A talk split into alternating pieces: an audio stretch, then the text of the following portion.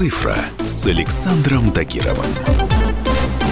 Привет, друзья! С вами любитель высоких технологий Александр Тагиров. В этом выпуске я расскажу вам о самых популярных детях в социальных сетях и миллионах долларов, которые они зарабатывают. По количеству подписчиков в Ютубе они обошли многих мировых знаменитостей, политиков и известных взрослых блогеров. Да и вообще, кажется, им впору открывать собственные курсы видеоблогинга. Итак, маленький мальчик и маленькая девочка 10 минут играют в игрушки в своей детской комнате. Казалось бы, кому это может быть интересно? Этот ролик вышел на канале Мистер Макс 2 февраля 2019 года и с тех пор собрал 333 миллиона просмотров. Давайте я повторю еще раз.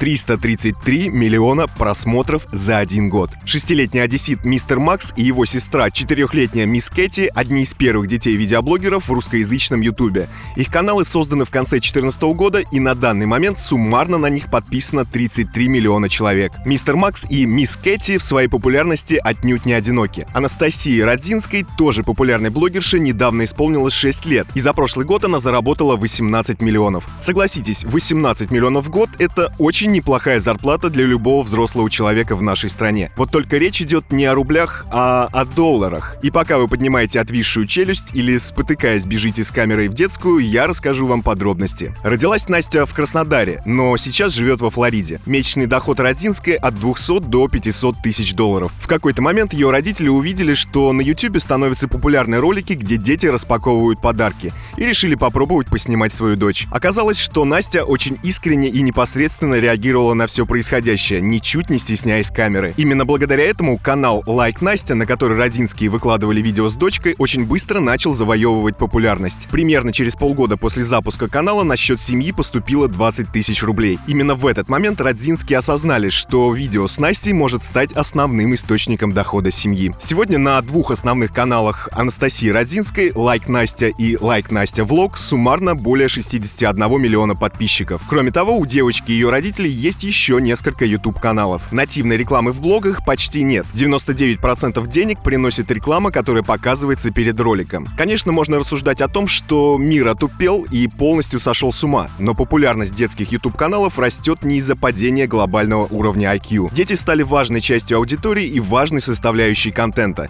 С этим приходится считаться, и на этом можно зарабатывать. Если после моего рассказа вам уже захотелось бросить свою надоевшую работу и начать снимать ролики со своим очаровательным ребенком, я попрошу вас несколько раз подумать, а потом подумать еще раз. Несмотря на то, что со стороны это выглядит сплошным дурачеством и развлекаловкой, за съемкой ролика спрятан тяжелый труд. В первую очередь, это труд родителей ребенка, которым необходимо генерировать контент, придумывать сюжет, договариваться с рекламодателями. Ну а во-вторых, есть проблема куда более важная, чем ваши вложенные силы. Ни в коем случае нельзя забывать, что все эти звездные дети однажды вырастут и пойдут жить обычной жизнью без мамы и папы. И вопрос, смогут ли они влиться в обычную жизнь после столь яркой популярности, остается открытым. Вспомните историю Макалея Калкина, который снимался в фильме «Один дома». Хочется верить, что таких историй взросления будет меньшинство. На этом у меня все. С вами был Александр Тагиров. Ищите мои подкасты на всех популярных платформах, подписывайтесь, ставьте лайки и оставляйте комментарии. Всем хай-тек пока и да пребудут с вами технологии.